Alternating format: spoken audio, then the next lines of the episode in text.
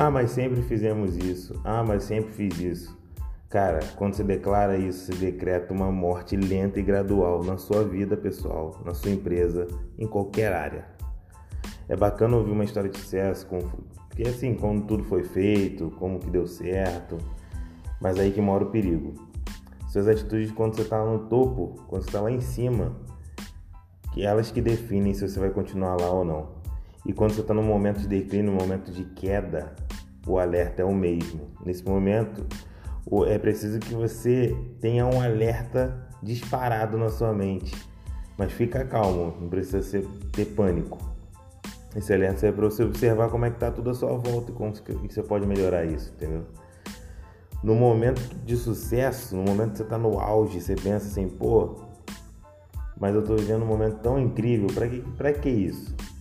Ou você está num momento de declínio, você pensa assim, pô, mas eu sei que preciso fazer para sair disso. Se, se você pensou uma dessas duas coisas, dependendo do seu momento, você caiu numa cilada da sua mente. Ela não foi feita para progredir constantemente. Ela foi feita para sobreviver e fazer com que o corpo, seu corpo gaste menos energia possível. Ou de onde você acha que saiu a sua preguiça, sua procrastinação de adiar o começo de uma atividade, de terminar alguma coisa que você começou? Sua mente ela foi feita para sobrevivência. E eu preciso alertar você disso. O que te trouxe até aqui não é o que vai te levar ao próximo nível.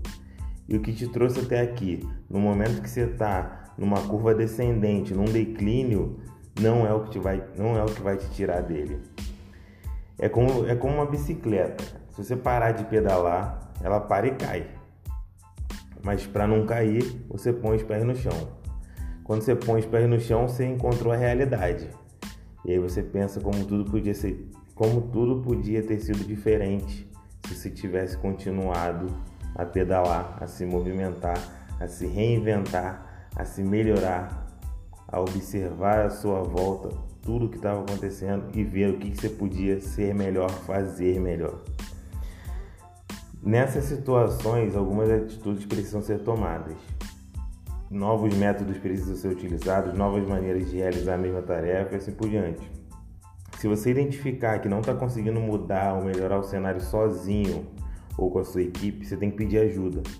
Você tem que se integrar com pessoas capazes, com pessoas que tenham uma visão, com pessoas que tenham pensamentos diferentes, que tenham maestria na execução das competências que, das competências que estejam faltando para você ou para sua equipe.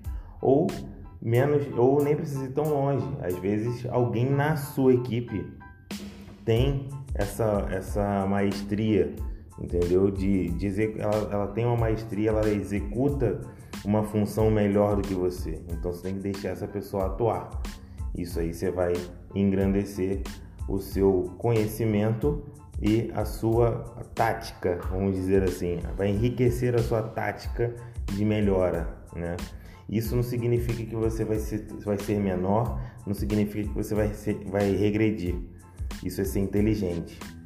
Então, cara, você tem que apurar seus sentidos e manter sua bicicleta sempre em movimento. O negócio é não parar nunca. Se tá bom, melhora. Se tá ficando ruim, melhora. Se tá muito ruim, melhora. Não tem jeito. A melhora sempre traz benefícios para você. Porque você, se você quiser ficar estagnado, uma hora você começa a cair. Beleza? Se isso fez sentido para você, manda para quem você acha que precisa ouvir isso. Um abraço e vamos junto.